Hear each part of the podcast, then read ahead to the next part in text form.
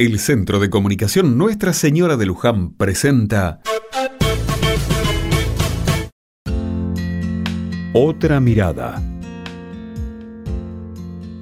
Hoy está gris, muy gris. Los nubarrones y el viento parecen acompañar el sentimiento de toda la comunidad.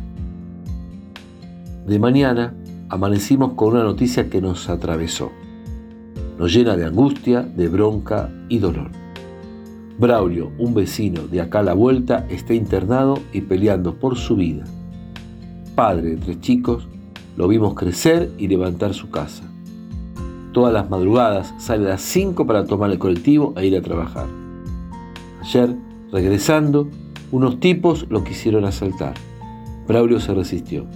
En el forcejeo, Braulio recibió un disparo que de inmediato lo tumbó al piso. Los delincuentes salieron corriendo. Enseguida, gente de la zona pudo atenderlo y fue llevado al hospital.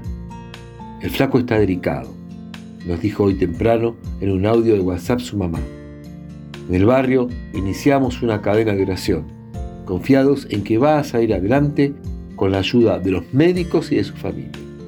Así todo, a pesar de lo que está pasando con tantos hechos como estos, la seguimos luchando y seguimos apostando por la vida y el trabajo.